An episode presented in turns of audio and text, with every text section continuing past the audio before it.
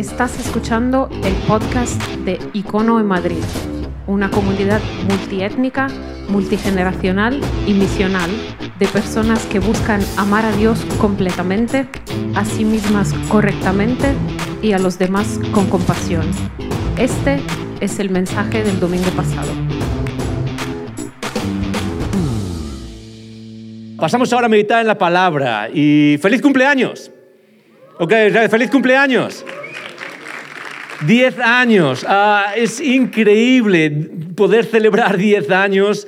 Ah, y ahora lo que vamos a hacer es, ah, quiero compartir una cosa, un par de cosas súper rápido con vosotros. Quiero mencionar algunas cosas que están en mi cabeza, que llevan semanas en mi cabeza, en mi corazón. para los que no nos conocemos, me llamo Joel, soy pastor aquí en Icono. y este es uno de mis momentos favoritos de la semana y lo que hacemos ahora es abrir las escrituras para meditar eh, esas verdades que forjan nuestra vida. Y lo que quiero que hagamos ahora es quizás no es un mensaje normal. Todos los domingos abrimos este libro, meditamos sobre cosas que nos, nos guían en la vida, nos encaminan en el camino de Jesús. Y hoy, pero hoy quiero hacer algo un poco distinto. Ah, no es tanto un mensaje, como decía hace un rato. Es, ah, una de las cosas más difíciles que ha pasado en las últimas semanas es tratar de reducir todo lo que ha pasado o lo que está pasando por mi cabeza y mi mente. Ah, y, qué es lo que puedo decir y venir en oración delante de Dios y decir, ¿qué, qué necesitamos? Escuchar, Señor.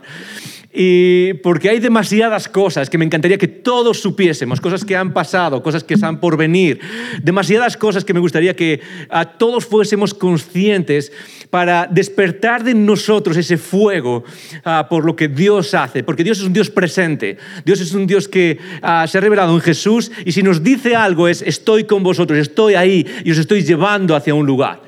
El icono me encantaría que ah, todos pudiésemos ver detalles, que pudiésemos ver cosas, pero es imposible. Necesitaríamos estar aquí todo el día hoy entero, simplemente viendo cosas, hablando de cosas que han pasado. Ah, y hay demasiado, demasiado. Ah, quizás por empezar, empezando por algo honesto, pero quizás, no sé cómo se decide, pero es algo honesto y es jamás me imaginé que estaríamos aquí. Jamás, hace 10 años me imaginé que estaríamos aquí. ¿Sabes por qué? Porque eh, eh, en el mundo de las comunidades cristianas, alrededor del mundo, sobre todo en Europa y en Estados Unidos, en el, norte, en, el mundo noratlántico, la mayoría de estas cosas cuando empiezan se mueren. Es, lo más normal que en un par de años desaparezcan estas cosas. Es lo más normal eh, eh, eh, que en la mayoría de los casos estas cosas no duran, porque es tremendamente difícil y complicado y estresante. Y ah, la mayoría de las veces las personas que empiezan cosas de estas quieren tirar la toalla. Y para mí es como me hace, no sé, me hace emocionarme y al mismo tiempo temblar el estar aquí diez años después con nosotros, juntos. Y lo único que quería es, Dios que estas semanas pensaba y oraba es, Señor, ¿qué es lo que quieres que comunique para que todos temblemos juntos delante de ti? Para que todos seamos como Isaías, 700 años de Jesús. Cuando tuvo la visión de Dios, no fue como, ah, qué bonito, ja, ja, ja, ja. Tembló su voz, tembló su vida. ¿Por qué? Porque cuando estamos delante de Dios y cuando tenemos su presencia, uh, Señor, ok, esto es, aquí, esto es santo, aquí hay algo. Y si hay algo que celebrar en estos 10 años icono, lo que quiero compartir contigo hoy es precisamente eso. Y hay dos cosas que quiero compartir contigo y que quiero que hagamos en los próximos minutos. Es agradecer el pasado y soñar con el futuro. ¿Estás conmigo? Quiero que agradezcamos el pasado y quiero que celebremos el futuro. ¿Por qué? Pues porque quizás una de las disciplinas espirituales más importantes que necesitamos hacer es gratitud, es dar gracias a Dios por el pasado. Dar gracias a Dios por ah, todo el camino por donde nos ha traído. Y es un camino que no es fácil. Eso no solo en icono, es en tu vida, en mi vida, en nuestras vidas. Cuando miras hacia atrás, muchas veces nosotros, no sé, pensamos en todo lo difícil, que es lo que más solemos recordar. Las cosas difíciles, los momentos difíciles. Pero incluso en eso, una disciplina espiritual que tú y yo necesitamos desarrollar cada cierto tiempo es mirar hacia atrás y sin importar lo que pase, es decir, gracias Dios. Icono empezó hace 10 años ah, y empezó hace 10 años ah, no en España, empezó en Estados Unidos realmente. Empezó en un lugar que se llama Waxo, que está al sur de Charlotte, en Estados Unidos. Y tengo una foto aquí del pueblo donde vivíamos mí y yo. Ah, es ah, un pueblo chiquitito, ah, muy de película, y está, digamos, como al sur, está a 45 minutos al sur de esta ciudad que se llama Charlotte, en Estados Unidos, en el este de, Estados Unidos. Y ahí Amy y yo vivíamos, llevamos vivido un poco más de cuatro años. Y después de haber estudiado y de haber uh, empezado a conectar con diferentes iglesias, acabamos en una que estaba empezando y terminamos trabajando en esa iglesia. Miles de personas eran parte de esa iglesia cuando empezó. Abrió sus puertas y fue algo como, wow, jamás habíamos visto esto. Y era increíble. Y Dios nos dio una oportunidad y la oportunidad fue la oportunidad de aprender de aquellos líderes que estaban allí. Fue una, una, oportunidad increíble aprender qué significa ser iglesia en este mundo posmoderno y hacerlo con intencionalidad, hacerlo con ganas, hacerlo con estrategia, con planificación, hacerlo con amor, hacerlo con ah, la gracia de Cristo y hacerlo con liderazgo. Y fue fantástico. Y ahí empezamos, ahí empezó todo eh, en este pueblo. De hecho, en esa foto que estáis viendo, ahí a la izquierda no se ve bien, pero hay una vía de tren, ah, allí al lado hay un puente y al otro lado del puente, si algún día venías a mi casa, cuando vengáis a casa vais a ver que tenemos fotos de las cuatro niñas y cuando veis la foto de Mía, que es la mayor de todas, que tenía un año y medio en aquel momento, la foto está sacada allí, al ladito de aquel puente, esa foto, cuando la veáis digáis, ok, eh, me acuerdo de donde dijiste que sacasteis esa foto. Pero os, quiero contar que eh, muchas personas me preguntan, ok, ¿por qué icono se llama icono? Y la idea es que eh, en un tiempo, cuando estábamos en Estados Unidos tratando de pensar en volver a España y después de haber pasado todo este tiempo en esta iglesia, aprendiendo tanto, siendo retados, y habéis sido una vida increíble, de hecho fue uno de los, en términos de facilidad de vida, fue uno de los momentos más fáciles de nuestra vida. Era todo rodado, increíble, buenísimos amigos, mm, buenos sueldos, los dos trabajábamos allí, estábamos, o sea, era increíble, era como, era como ir, no sé, sobre una ola surfeando y simplemente hacia adelante. Y ah, de repente Dios puso en nosotros dije, la idea, una, idea muy sencilla, es nos gustaría ver esto en España. Es, no a nosotros, nosotros ya lo estábamos viendo, pero me gustaría que las personas allá viesen esto también y fuesen parte de esto y de lo que una iglesia local puede ser. Esa fue la historia que estábamos ahí. Es, había tanto pasando, había, había tal, eh, eh, tal dinámica espiritual eh, que se vertía en todas partes, hacia adentro, hacia afuera. Todas esas cosas pasaban mientras estábamos viendo ahí. Que mi único pensamiento, quizás es la voz de Dios, quizás no, no lo sé, no, no, escuché nada audible, pero todo lo que tenía en mente es, me encantaría ver esto. me encantaría que la gente en España viese esto y experimentase esto. Y un día estaba estudiando Romanos, Romanos capítulo 8, versículos 28 y 29, porque eh, a los que aman a Dios todas las cosas ayudan a bien. Esto es, a los que conforme a su propósito son llamados para ser conformes a la imagen de el Hijo de Dios, a la imagen. Y esa palabra, estudiándola en el idioma original, en griego, es la palabra icono. Y me quedó grabada. ¿Por qué? Porque muestra la idea de de reflejo. Un icono es algo que apunta a algo más, ¿verdad? Es una señal que apunta a algo. Y yo pensaba, esa es nuestra ese es lo que, nuestro destino, el reflejar la belleza de Dios, el apuntar a Dios constantemente, el abrir una ventana celestial que refleje la belleza de Dios. Y aparte es una palabra tremendamente artística que refleja lo que creo que tiene que ser la iglesia, que es creativa. No estamos en este mundo para apuntar con dedos acusadores. El propósito de la iglesia es mucho más grande. Es abrir una ventana al cielo y reflejar una belleza. Y que el mundo quiere decir, yo quiero ser... Eso se va. Yo quiero ser parte de eso. Yo quiero ser parte de eso. Yo quiero estar ahí. He visto algo que no puedo negar y quiero ser parte de eso. Esa es la, idea de la iglesia y una de las formas que necesitamos hacerlo es a través de la creatividad, a través de la expresión, a través del arte.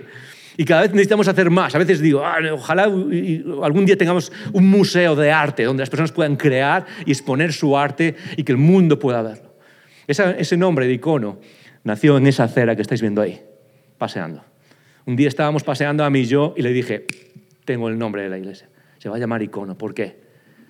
Porque en este mundo somos un reflejo de quién es Dios, no una distracción. Me niego a que mi vida distraiga a la gente de quién es Dios, sino que refleje quién es Dios y que la gente pueda ver algo y que se muera por ser parte y por conocer ese algo, simplemente por lo que ven en nosotros. Y ese fue el principio. Y ese fue súper emocionante. A mí y yo vendimos todo lo que teníamos, que no era mucho. Y ah, pusimos algunas de las cosas en un contenedor y en, en, cuestión de semanas dijimos, ok, nos vamos para España y empezamos. Y Empezamos con un sueño y el sueño era ese, es, Señor, haz una iglesia o crea tu iglesia quizás dando un paso más en lo que necesita este mundo ver y escuchar, y ah, de una manera que, quizás es distinta. Ayúdanos a eso. Pero todo empezó con un sueño, un pequeño sueño. Ah, todo empieza con un sueño en nuestras vidas. Dios pone sueños en tu vida. Dios pone sueños en tu vida. Y normalmente los sueños que pone Dios en tu vida, ¿sabes, que tienen, eh, ¿sabes cuál es la característica de los sueños que Dios pone en tu vida? Es que normalmente no tienen que ver contigo, ni conmigo. Tienen que ver con otra persona con alguien más. Normalmente los sueños que Dios pone en nuestras vidas son los mismos sueños que le dio a Abraham. Vete de tu tierra y de tu parentela, ves a otro lugar, pero no lo vas a hacer por ti. Te bendeciré para qué? Para que seas de bendición a otros. Esa es la característica principal de los sueños que Dios pone en nuestra vida, es que normalmente no son acerca de nosotros, son acerca de otras personas. Y esos sueños eh, requieren, ah, requieren a veces tiempo madurando, requieren, ah, ah, requieren dar pasos que son difíciles, y, requiere quizás una tensión. E, esta es la mecánica de los sueños. Para, si quieres llevarte algo hoy, esta es la mecánica de cómo, se forjan los sueños y cómo... Ah, ah, creo que los sueños tienen que tener dos características en nuestras vidas. Sobre todo aquellos sueños que Dios nos da, ver algo distinto, crear algo distinto, ayudar a alguien, invertir en alguien. Tiene que tener dos cosas. Ah, adolescentes, jóvenes, ¿cuántos hay en la sala? Jóvenes, universitarios, adolescentes. Todos estamos, sí, aquí hay alguno que, que se cree adolescente. levanta la mano, levanta la mano. Jóvenes, adolescentes, universitarios. Ah, estáis soñando en la vida.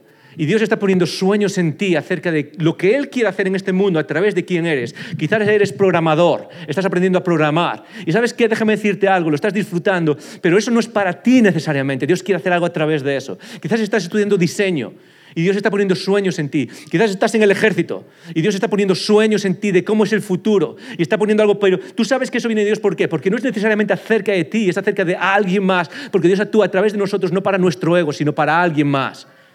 Y la mecánica de los sueños es esta, es necesitas soñar en grande y valorar lo pequeño. Necesitas soñar en grande y valorar lo pequeño. ¿Qué quiere decir eso? Que nuestros sueños deben reflejar la magnitud del Dios en el que creemos. Ah, déjame decirte algo, ah, porque creo que una de las cosas que nos pasa en la iglesia moderna, ah, no sé, mi experiencia en España, y no es una experiencia universal, ¿ok? Quizás tu experiencia es distinta, pero esta es la mía, es que creo que a veces soñamos demasiado pequeño, en el nombre de Jesús. Lo voy a poner en otras palabras más duras. Creo que a veces soñamos demasiado mediocre. Y decimos que creemos en el Dios que creó el universo, que mantiene las galaxias en su mano, pero luego nuestros sueños que tienen que ver con Él y con bendición a otro son demasiado pequeños. Y esta es la mecánica de los sueños que Dios pone en ti. Es deberían darte un poco de miedo. Los sueños deberían hacer como, no sé. Esa es la mecánica de los sueños. ¿Y cuál es la otra parte? Es valorar lo pequeño. Sueña en grande, valora lo pequeño. ¿Qué quiere decir eso? Es que cuando sueñas en grande, luego pones eso a un lado, no lo pones en un cajón, lo pones un pequeño a un lado y dices, ¿qué es lo pequeño que tengo que hacer ahora para que eso llegue algún día, aunque jamás llegue? Pero ¿qué tengo que trabajar ahora? ¿Cómo me remango ahora y hago el trabajo duro ahora en pequeño, lo que nadie ve? Lo que nadie puede ver, lo, que no es glamuroso, lo que, no, lo que no se ve debajo de las luces, lo que, eh, eh, la idea es el trabajo del día a día, poco a poco, el trabajo que ni siquiera sabes si va a llevar ahí, eso es lo que hay que valorar. Y cuando tienes esa dinámica, yo creo que con la oración y delante de Dios, Dios puede hacer cosas increíbles. ¿Por qué? Porque por un lado yo creo que Él nos llama a soñar en grande, no ilusoriamente, no como cualquier, pero sí a, a soñar cosas que vengan de Él, que bendigan a los demás pero que de alguna manera nos pongan uh, los, pelos un poco... ¿Por qué? Porque eso refleja su grandeza. Lo que estamos diciendo es, Dios, tú eres un Dios lo suficientemente grande para hacer lo que creemos que es imposible.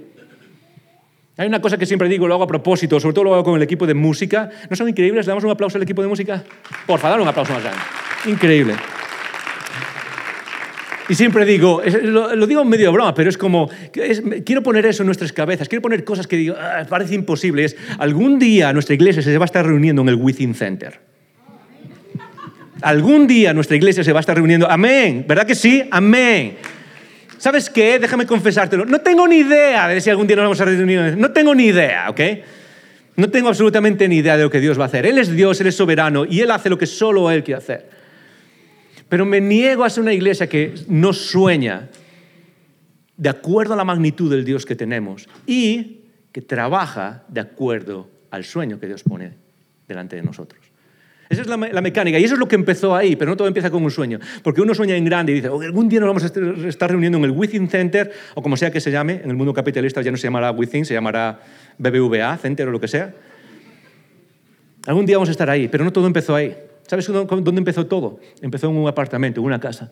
Empezó aquí, un grupo de personas. Ese era todo el grupo que nos reunimos por más o menos un año en casa en un apartamento. De hecho, cuando nos mudamos, a mí estaba embarazada de Nora y ella se quedó con sus padres en Cantabria y yo vine a buscar la casa y os puedo prometer, vi, varias casas para alquilar, varios, apartamentos y solo tenía una cosa en mente, este, el salón lo suficientemente grande como para tener una reunión de iglesia. Hasta tal punto, y esto es cierto, que esto es también cómo funciona mi cabeza, es que no me di cuenta que no tenía ni frigorífico ni lavadora la casa. Y cuando alguien me preguntó, oye, ¿cómo están los electrodomésticos? No tengo ni idea. Sé que tiene un salón grande, y ya está.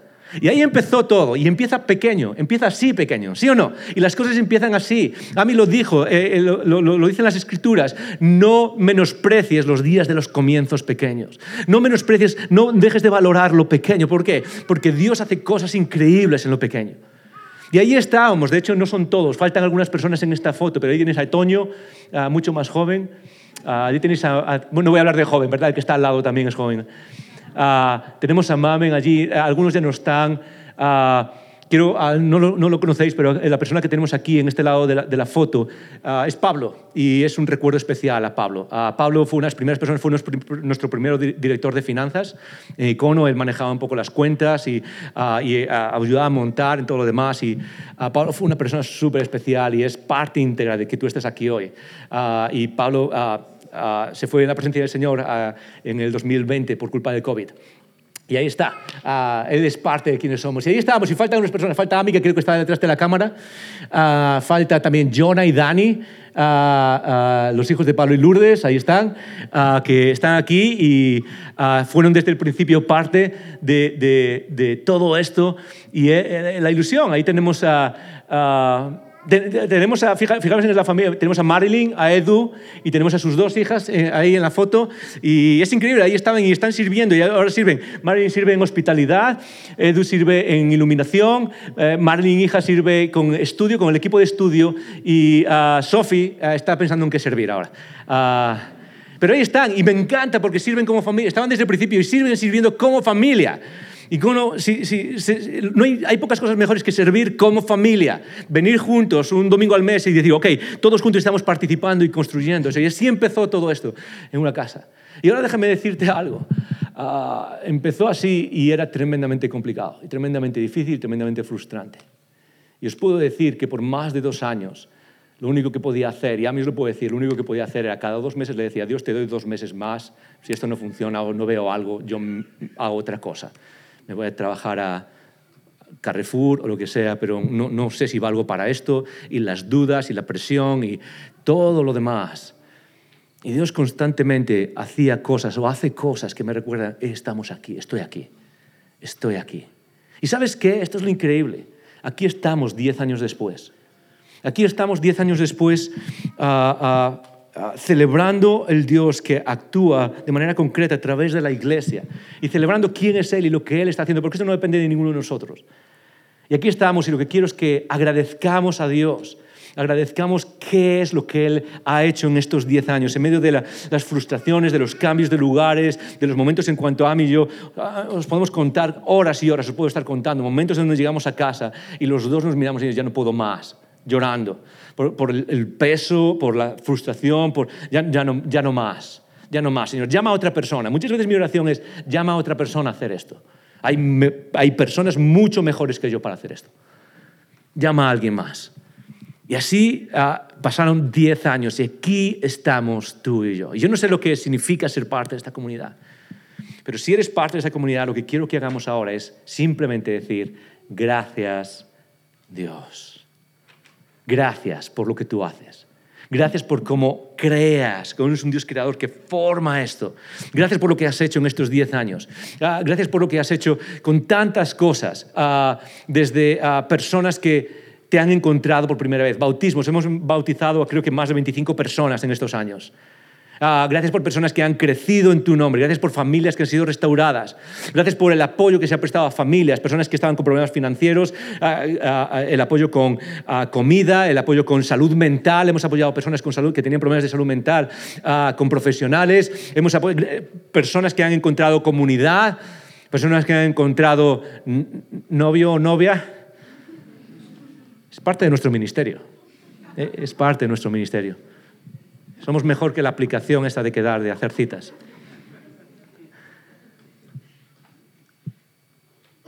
es increíble, tantas, tantas cosas. Y eso es lo que quiero que hagamos. Así que por los próximos dos minutos, sin apagar las luces de manera natural, lo que quiero que hagamos es muy sencillo. Coge a la persona que tienes al lado, dos o tres personas, júntate con ellos, daros la vuelta, juntaros, dos o tres personas. Y todos juntos como comunidad, lo único que quiero es que ores y que digas gracias Dios. Gracias por algo específico, gracias por estos dos años, gracias por estos diez años, gracias por lo que hiciste y gracias por este momento específico. Así que por los próximos dos minutos, simplemente júntate con alguien en, en, eh, eh, voz ah, ah, más o menos baja, puedes orar con alguien y decir, vamos a orar, yo quiero orar por esto y gracias, y tú ora por otra persona y vamos a orar juntos, icono. Gracias Dios por diez años ah, de milagro Diez años en los que tú estás haciendo lo que dijiste que harías. Construir la iglesia y que ni las puertas del Hades prevalecerán sobre la iglesia. Gracias porque hoy nos sentamos aquí como un testamento, una prueba de que tú sigues amando al mundo y que sigues presente, moviéndote hacia nosotros Gracias porque cada uno de los que estamos aquí, Señor, somos prueba de que tú amas, que tú restauras, que tú forjas las vidas para reflejar tu belleza, que tú das segundas oportunidades y terceras oportunidades y cuartas oportunidades, que no existe vida demasiado lejos de ti y que no hay absolutamente nada que sea imposible para ti, Señor. Lo hemos visto, lo hemos visto. Y juntos ahora los que estamos aquí, los que somos parte de esta casa, los que, los que somos parte de esta comunidad, comunidad local, lo único que venimos es decir gracias porque es tuyo, Señor. Y porque tú sigues moviéndote en medio de todo esto. Gracias por diez años. En el nombre de Jesús, nuestro Señor, decimos todos, amén. Pero no solo agradecemos el pasado, agradecer el pasado es importante no solo para mirar con nostalgia, muchos lo hacemos, ¿verdad? Miramos con nostalgia al pasado, es como miramos al pasado y cualquier tiempo pasado fue mejor. Yo creo que aquellos que seguimos a Jesús tenemos que dar gracias por el pasado, pero recordar que lo mejor aún está por venir. Sea lo que sea, lo mejor aún está por venir. Y de hecho ese pasado lo que nos ayuda a mirar al futuro. Y estoy tan convencido de eso, es una convicción tan grande que tengo, que lo que quiero hacer ahora es no solo mirar al pasado y decir gracias Dios por un pasado increíble, es mirar a los próximos 10 años. Y voy a empezar con esto, igual que tenemos una imagen de aquellas personas que se reunieron y faltan algunos otra vez en, un salón y ah, soñamos juntos y, valoramos lo pequeño juntos, quiero que lo hagamos ahora. Así que lo que vamos a hacer ahora es sacarnos la foto de los próximos 10 años. Ah, quiero pedir a alguien del equipo de estudio que baje. Eh, ¿La cámara la tienes por aquí? Eso es. Muy bien, damos un aplauso a Irene. Irene, ¡Uh, uh, uh, ok. Hazme un favor, ok, tienes que ponerte guapo. Ahora es el momento de ponerse guapo, ok. Tienes dos segundos para sacar las pinturas y cubrir esto. Y lo que quiero que hagamos es muy sencillo, es muy, muy, muy sencillo. Es quiero que, agradeciendo el pasado, vamos a sacarnos la foto. Y esta es la foto que vamos a ver dentro de 10 años, cuando Dios haga lo que solo Él puede hacer. ¿Estás conmigo? ¿Estás conmigo? Muy bien, entonces vamos a sacar esta foto. ¿Estás lista? Okay. Ahora, ¿cómo? Ok. Esa es la fruto del testamento de los próximos 10 años. De los próximos 10 años. Y esa es mi oración. Es mi oración es que miremos hacia adelante y soñemos, oremos y trabajemos con lo que Dios tiene por delante para los próximos 10 años. Y recuerda, esto es súper importante, no tiene nada que ver ni contigo ni conmigo. Y esto es lo interesante. Esto es lo que más he aprendido esta semana. Esto es algo que Dios ha puesto en mi cabeza mientras estaba pensando en esto. Y creo que es una lección que necesitamos aprender a nivel espiritual, todos nosotros. Porque cuando agradeces el pasado pasa algo muy importante en nuestra vida para madurar. Y hablamos de madurez espiritual. Todos queremos, necesitamos madurar espiritualmente y eso incluye madurar como seres humanos, madurar como personas, emocionalmente, psicológicamente. Dios está madurándonos, forjándonos. Y hay algo que pasa que es muy interesante, es que cuando miras, y esto es lo, que Dios ha puesto en, mi vida, mientras miro el futuro y mientras miro el pasado y pienso en lo que Él puede hacer y me tiemblan las piernas y digo, Señor, ¿qué es lo que tú quieres hacer? Esto es lo que Dios ha puesto en, mi mente. al mirar al pasado y al tratar de conocer el futuro, es que es, una, lección súper, súper importante y creo que a veces se nos escapa. Es que cuando miras al pasado y escuchamos la voz de Dios, y sobre todo evaluar el pasado que ha tenido Icono, donde, donde estábamos, donde estamos ahora. Perdemos, esto es parte de nuestra madurez, perdemos el derecho, perdemos un derecho. Perdemos un derecho. Vivimos en el mundo de los derechos y queremos ganar muchos derechos, ¿sí o no? Ah, y hay que, derechos que defender, son parte de nuestra existencia. Todo, todo perfecto hasta ahí. Pero creo que parte de madurar requiere de nosotros que nos damos cuenta que cuando uno madura y camina hacia adelante y ve el pasado con Dios, pierde derechos. Y pierde este derecho. Yo creo que yo he perdido, y eso es lo que creo que nos tiene que pasar a nosotros, es que yo he perdido ahora, al celebrar 10 años y mirar atrás, y estas semanas dándole vueltas, una de las cosas que he escuchado es que como iglesia hemos perdido el derecho a dudar de que Dios puede hacer lo imposible. Es, esa, para Dios, dale un aplauso, Señor. Claro que sí. Hemos perdido el derecho a dudar. Eh, madurar significa perder derechos. Piensa en esto, ah, piensa, un niño pequeño tiene ciertos derechos, sí, si un niño, mi hija de dos años, estamos en casa, varios amigos, y llega al medio y se pone a bailar y a gritar en medio de la conversación, ¿sí o no? ¿Y qué es lo que hacemos con un niño? Eh, tienes derecho a hacerlo, es un niño, eso es lo que hacen, ¿sí? Y es como que tiene ciertos derechos, o a gritar, se pone en medio a gritar en medio de la calle, ¡ah! ¿Sí o no? o, cualquier cosa y tiene ciertos derechos. ¿Qué pasa cuando ese niño madura? ¿Qué pasa cuando tú y yo maduramos? ¿Qué pasa si yo voy a tu casa y estamos juntos y de repente me levanto ¡ah! y me pongo a gritar? Lo que piensas es como este tío tiene un problema. ¿Por qué? Porque a medida que una persona madura, lo que hace es perder ciertos derechos. Porque se espera algo distinto de esa persona. Algo ha pasado. Y yo creo que eso es lo que pasa cuando celebramos 10 años o celebramos cosas como lo que estamos celebrando hoy. Miramos hacia atrás. Lo que Dios hace en nuestras vidas y lo que quiero que eh, quizás haga en nosotros es darnos cuenta de que todo esto al final significa que hemos perdido un derecho. Y es el derecho a dudar de lo que Dios puede hacer cuando vendimos juntos y nos movemos hacia adelante y decimos, Señor, estamos aquí para lo que tú quieras, en tu nombre y no para nosotros. Y eso es lo que quiero que hagamos, es mirar hacia adelante entendiendo, Dios, dejamos ese derecho atrás, el derecho a dudar de quién eres tú. Dejamos atrás el derecho a qué? Dejamos el derecho a quedarnos en el banquillo.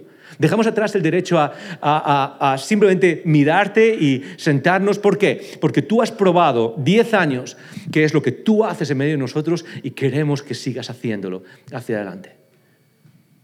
En Hechos, este es el texto que quizás que refleja perfectamente cómo funciona el avance de Dios cuando miramos hacia adelante.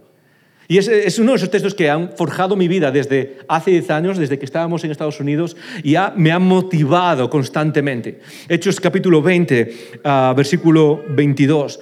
Ah, es un texto que está en el libro de los Hechos, y el libro de los Hechos narra eh, desde el momento en que Jesús se fue y cómo crece la iglesia. Y básicamente todo lo que vemos aquí es un ah, texto que nos ilumina acerca de cómo crece todo esto y cómo se desarrolla, cómo orgánicamente madura la iglesia eh, con el movimiento del Espíritu y creo que este texto precisamente, específicamente nos guía a entender, ok, ese es, es, el resumen de lo que creo que Dios hace en nuestras vidas o lo que Él quiere hacer en el futuro si nos ponemos en sus manos y decimos, Señor, dejo atrás el derecho, lo he perdido, he visto suficiente, he visto demasiadas cosas como para tener el derecho de dudar quién eres tú.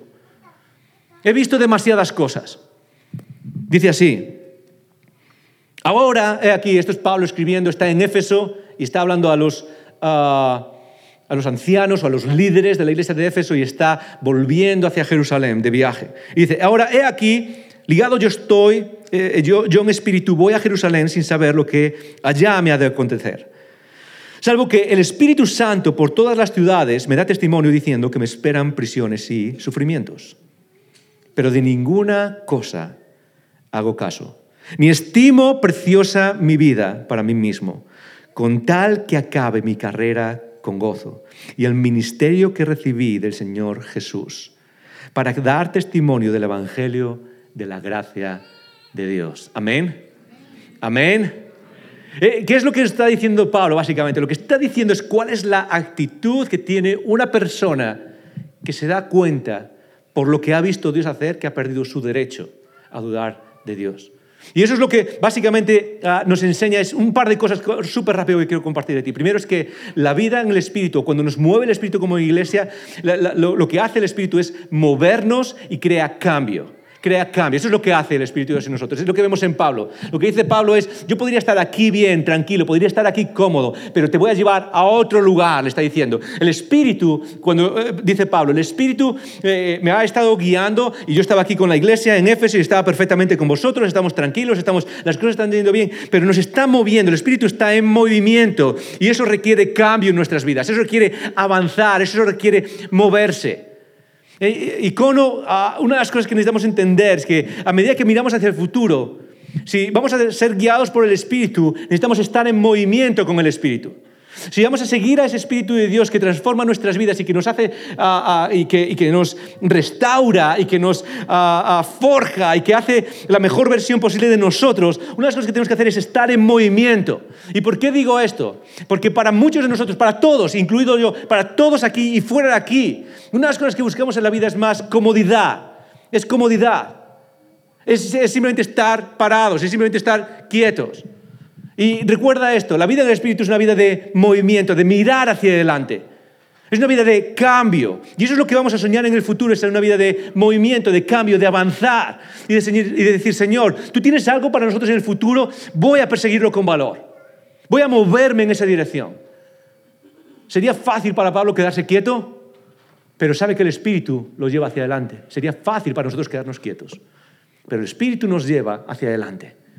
Eso es lo primero que dice el Espíritu. Dani, eh, ¿podemos poner, sí, en la pantalla? Eso es, la vida en el Espíritu no es movimiento. Lo segundo es que la vida, y esto es súper importante, es que la vida en el Espíritu no es comodidad.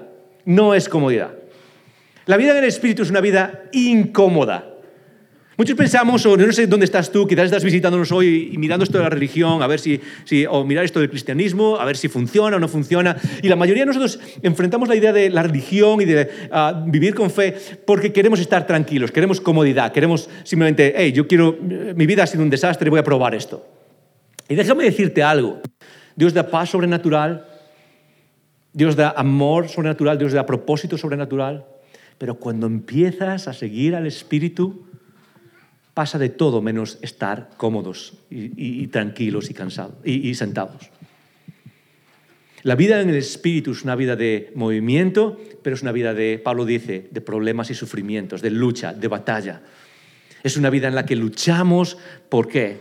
Por reflejar el nombre de Dios en este mundo. La vida en el espíritu para nosotros no es una vida de comodidad, lo que espero crear en nosotros, icono, en, en estos diez años que seguimos hacia adelante, es una especie de descontentamiento santo, es una especie de incomodidad santa. Es una especie de sentido de urgencia. Eh, eh, piensa, piénsalo en esto por un segundo. Vamos a ponernos, vamos a ponernos un poco a, objetivos, un poco, vamos a contar cosas. En España hay aproximadamente unos 50 millones de personas. 50 millones de personas. Si somos generosos, hay más o menos un 1, vamos a ponernos súper generosos, un 2% de personas que conocen a Jesús como su Señor y su Salvador, que tienen la vida eterna y la belleza de Cristo en sus vidas. Soy matemático pero creo que queda bastante por hacer delante de nosotros. Y creo que lo último que necesitaríamos hacer es sentirnos cómodos con nosotros mismos, sentirnos como, ok, vamos a sentarnos. No, cuando Dios te llama y te mueve en el espíritu, ah, lo último que va a hacer con tu vida es dejarte que te sientas simplemente cómodo y que te relajes en la tumbona al sol. Dios, necesitamos un sentido de urgencia y cuando necesitamos un sentido de Dios, llévanos hacia hay demasiado que hacer y estamos aquí para hacerlo y lo que sea, lo que sea, ¿eh? pero necesitamos movernos hacia adelante. ¿Y eso qué implica? Muy fácil. Implica vivir una vida de misión, que es lo que Pablo está reflejando aquí. Una vida enfocada en la misión de Jesús. Es decir, si tenemos una vida que, ah, que, no es cómoda y también tenemos una vida que va en movimiento, todo eso se, eh, todo eso se enfoca en una vida que es qué? Una vida de misión. Ah, todo bañado en la misión. ¿Puedes ponerlo en pantalla? Eso es, gracias. Todo bañado en misión. ¿Y es, qué significa una vida de misión? Es muy fácil. Es que estamos aquí para los que no están aquí. Icono, ninguno de nosotros que no somos parte de esta casa estamos aquí para nosotros mismos. Ni estamos aquí para sentirnos cómodos, ni estamos aquí para mirarnos a nosotros mismos, ni para... No estamos por nosotros. Existimos para el mundo en el que estamos alrededor. La promesa que Dios te hace a ti es la misma que le hizo a Abraham. Te bendeciré para qué? Para que seas de bendición. Dios nunca bendice tu vida, restaura tu vida, ah, ah, regenera tu vida, vuelve a encarrilar tu vida simplemente para que, ok, ahora estoy bien. Dios quiere restaurar tu vida y eso te da una misión. Te da una misión que no es, no es, no es, una, parte de, no es una parte opcional de nuestra vida, es parte esencial de quienes somos. Yo estoy aquí para qué? Para los que no están aquí aún, para los que aún no conocen a Jesús. Y voy a hacer todo lo posible Pablo dice que dice, no tengo mi vida. Y esto es una frase que quizás deberíamos tatuárnosla en, nuestra, en, nuestra, no sé, en nuestro cuerpo y en nuestra mente. No tengo mi vida como, mi vida no tiene valor para mí mismo, dice él, con tal de que termine la misión que Dios me ha dado. ¿Sabes qué quiere decir esa frase? Dice, mi vida no es para sacar lo mejor para mí mismo, eso me da igual. Todo el estatus que tenía, todo el privilegio que tenía, todo, todo lo, bueno que tenía, mi carrera, todo lo que tenía, que era para mí, cómo puedo sacar cosas, cómo puedo exprimir esta vida y sacar cosas para mí mismo. Él dice, eso me da igual, me da absolutamente igual ya. Porque una vez que conoces a Jesús, te das cuenta de que todo eso no, tiene, no se compara con, con perseguir la misión. Y te voy a usar todo eso para qué? Mi vida no es valiosa para mí mismo, con tal de que persiga la misión que Dios me ha dado. Esa es la definición de iglesia personas cuya obsesión es el que aún no está en la familia de Dios, el que aún no está aquí. No solo es eh, la misión ah, estar por los que no están aquí, sino que Pablo termina con esto y yo también termino con esto. Dice, todo bañado en misión es reflejar la belleza de la gracia. Pablo termina diciendo, con tal de que termine el ministerio que recibí del Señor Jesús para dar testimonio del Evangelio de la gracia de Dios. ¿Sabes qué me llama la atención? Que todo el lenguaje que usan las Escrituras no es un lenguaje de... Tienes que, nuestra misión en el mundo no es ir al mundo a decirle, tienes que hacer esto y tienes que hacer esto y esto debería ser. ¿Sabes qué? No podría darme más igual cómo funciona la política ahí fuera.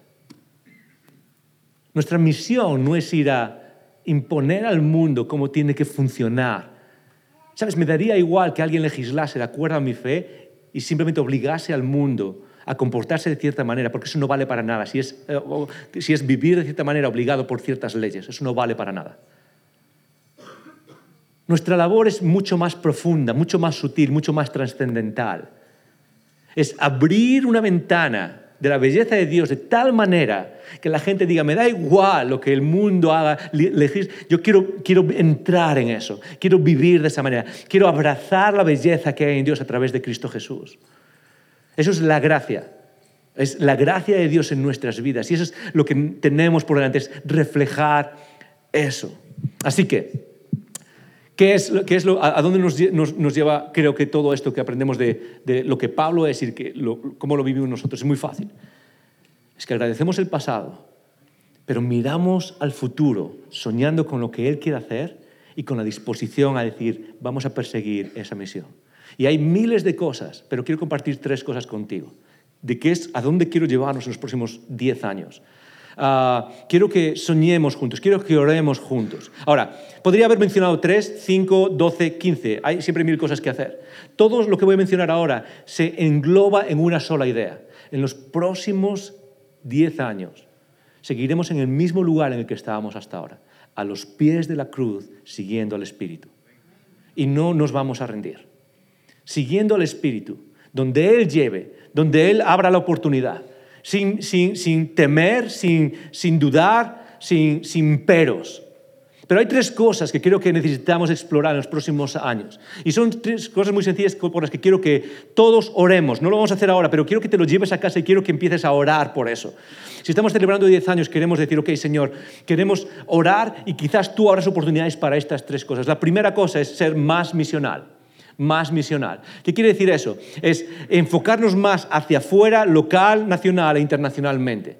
Es buscar el, servir al mundo en el que vivimos y transformar el mundo en el que vivimos a nivel local, a nivel nacional y a nivel internacional. Y eso es parte del sueño y es uh, algo que, que, uh, que de alguna manera hace temblar nuestras piernas, pero creo que necesitamos juntos buscar ese futuro. El primero es, más misioneros a nivel local. La idea es que más personas en donde vivimos, en Madrid entero, sepan que estamos aquí y que de alguna manera quieran uh, uh, conocer a Jesús, quieran venir a conocer a Jesús, que entiendan que este es un espacio para conocer, para crecer, para entrar en el proceso. Pero no solo a nivel local, sino a nivel, que, a nivel nacional, poder ver oportunidades y colaboración para poder servir a otras personas, personas en necesidad, personas que están en problemas, ver qué es lo único que nos ha dado Dios para poder servir a esas personas y por último a nivel internacional. Soñar de alguna manera que, nos, que digamos, estamos locos. Déjame decirte una cosa, este, en agosto, este sueño de, servir a nivel internacional viene desde agosto. En agosto fuimos un, un equipo de personas a Ruanda, 14 personas fuimos a Ruanda eh, con Compassion, estuvimos con niños y fue increíble. Y una de las cosas que pasan en Ruanda, o sea, eh, estuvimos en la capital y luego fuimos a un pueblo y estuvimos en ese pueblo y es un pueblo donde había, no sé, cientos y cientos de niños, pero había, son unos cientos de casas. Y una de las cosas que estaba en mi cabeza es, ok, ¿qué pasaría si la iglesia, si Icono en Madrid apadrinase no un niño, no 20 niños, no la iglesia, todo el pueblo. ¿Qué pasaría si, gracias a nuestra iglesia, ese pueblo en Ruanda se desarrolla de una manera que nadie jamás ha visto? Por ejemplo, es un pueblo que tiene carreteras de barro, de barro. Y una de las cosas que pensaba es, ¿qué pasaría si una iglesia en Madrid asfaltase un pueblo en Ruanda. Eh, eh una, puede que parezca una tontería, pero uno de los problemas más grandes que tiene la gente allí es el desplazamiento. Ah, y, y, para ir al, al, doctor, para ir al médico, cosas, cosas básicas. Y pensaba, imagínate que la iglesia puede proveer carreteras en un pueblo, en otro país, y literalmente cambiar la vida de todo un pueblo. Yo no sé si se puede hacer. Pero ¿qué tal si oramos por eso? ¿Qué tal si oramos por las personas? España es uno de los países, eh, España es eh, de, a nivel mundial uno de los primeros, no sé si el primero, segundo tercero, es el país con más turismo de prostitución del mundo. Es uno de los países donde más prostitución y esclavitud sexual hay en el mundo, aparte de, de laboral también. Imagínate por un segundo que esta iglesia, que Icono puede ayudar, poner su grano de arena para acabar con eso. En España no va a ser conocido más por ser el paraíso de la prostitución. Y sabes qué? Quizás para muchos sea imposible, y es posible, es posible que no pase nada.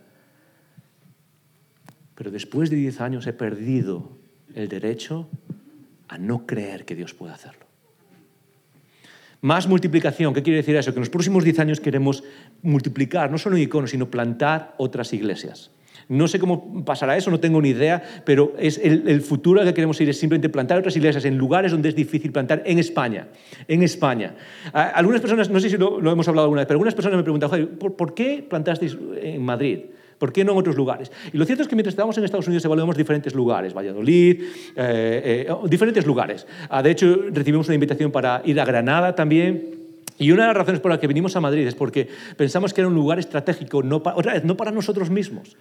Es quizás Dios quiera crear una iglesia que sea lo suficientemente abierta y misional para que desde ahí se puedan plantar iglesias en otros lugares donde es difícil plantar, donde no hay, quizás en ciudades que no son tan importantes. A la mayoría de las personas, y, y yo soy uno de esos también, ¿eh? nos gusta plantar en las grandes ciudades. Pero ¿qué pasa si desde aquí podemos ser una agencia misionera que planta en otros lugares pequeños? ¿Se puede hacer? No lo sé. ¿Habrá recursos? No tengo ni idea. Pero ¿qué tal si oramos por eso? ¿Qué tal si oramos por esos lugares, esos, esas ciudades de tamaño medio o pequeño, donde es casi imposible a veces plantar algo y decimos, Señor, desde aquí vamos a ocuparnos de los recursos y de los líderes y vamos a enviar y vamos a plantar en otros lugares para que haya presencia también del nombre de Jesús en esos lugares? ¿Qué tal? ¿Bien? ¿Qué tal si cubrimos España y oramos por eso? No sé si es posible, pero ¿qué tal si oramos por eso? Y en último lugar es más metodológico. ¿Qué quiere decir eso? La palabra quizás no es la mejor, pero quería tres M's, así que tenía que hacerlo. Uh, misional, multiplicación y metodológico. Y es una de las cosas más importantes para poder caminar hacia adelante es ser estratégicos. Ah, eh, una de las cosas que, más me, ah, ah, me cargan es, es que entendamos que el caos no produce vida. Y que si vamos a conquistar las batallas y los terrenos que Dios tiene por delante, tenemos que ser estratégicos, tenemos que planificar, ser metodológicos, tenemos que hacer las cosas bien pensadas. Y necesitamos quizás estructura para hacer eso. Y esta es quizás la oración más concreta. Una de las cosas que, eh, por las que hemos estado orando en el equipo de liderazgo en los últimos meses, yo he estado, llevo más de un año orando por esto y es quizás lo que creo que viene en el futuro. Y es una oración, no sé si puede pasar o no, pero parte de esto quizás, es, de la forma más concreta, es poder orar por lo que llamamos es un centro de operaciones. Creemos que una de las cosas que más nos puede ayudar en el futuro, en los próximos 10 años, es tener un pequeño centro de operaciones, no donde nos reunamos como esto, pero sí tener quizás un centro de operaciones como ah, un espacio pequeño, un local pequeño, algo que nos permita hacer formación, reunir a los equipos, ah, equipar a las personas, que nos permita ah, tener cursos, que nos permita hacer algunas cosas, que de tal manera que eso nos permita eh, eh, ganar energía para multiplicarnos hacia afuera. Y esa es una de las cosas que vemos operativamente que pueden ayudarnos. ¿Se puede hacer eso? No tenemos ni idea. Hemos estado eh, manejando el presupuesto y de eso vais a ver más a fines de año cuando se haga el reporte anual, eh, tratando de ahorrar para poder em, em, movernos en esa dirección, buscar un centro que nos permita ser más metodológicos, más estratégicos, un lugar donde podamos eh, equipar, tener equipos de personas que vayan y hacer actividades. Y quién sabe, a lo mejor se puede, a lo mejor no, quizás necesitamos a lo mejor 30, 40 mil euros más y parece imposible, el Señor puede hacerlo. Pero lo que quiero es que tú y yo oremos juntos y diciendo, Señor, tú lo has hecho en 10 años, hazlo otra vez, hazlo otra vez. Más misional, más multiplicación, más metodológico. ¿Estamos juntos, Icono? ¿Estamos juntos? ¿Vamos a por otros 10 años? En el nombre de Jesús. Ora conmigo. Señor, te damos muchas gracias. Te damos muchas gracias porque tú mueves a tu iglesia. Y al pararnos aquí hoy y pensar en lo que pasa en los próximos 10 años, ah, Señor, te damos gracias por tantas cosas que han pasado. Te damos gracias por tantas vidas transformadas, por tantas relaciones transformadas, por tantas ah, familias que encuentran apoyo, ah, que encuentran eh, la luz al final del túnel, que ven la puerta abierta, Señor. Gracias por tu presencia. Gracias ah, por las personas que seguimos sirviendo, construyendo. Gracias por cada una de las vidas en esta comunidad, Señor. Pero al darte gracias miramos hacia adelante. Y Señor, oramos por los próximos diez años. Oramos por tu presencia guiando a Icono. Queremos seguir a donde tú vayas. Queremos ver lo que tú ves. Queremos sentir lo que tú sientes. Queremos hacerlo sin pero, Señor. Sorpréndenos. Tú lo hiciste una y otra vez en el pasado. Lo hiciste en medio de Israel. Lo hiciste en medio de la iglesia por dos mil años y lo sigues haciendo hoy. Señor, estamos dispuestos. Abrimos nuestras mentes y nuestros corazones para que nos sorprenda, Señor. Para que tú sigas guiando todo esto. Para que más personas te puedan conocer. Para que podamos crecer y madurar espiritualmente juntos. Para que podamos transformar el mundo en el que vivimos. Para que podamos hacer este mundo mejor y que este mundo sea mejor porque nosotros estamos aquí. Señor, sigue guiándonos. Y oramos por los próximos 10 años. En el nombre de Jesús.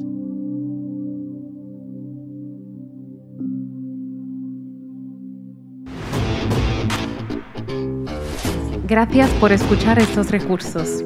Esperamos que te haya retado y motivado a vivir arriba, adentro y afuera.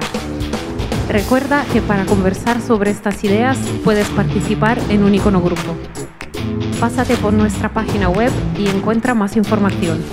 icono.online.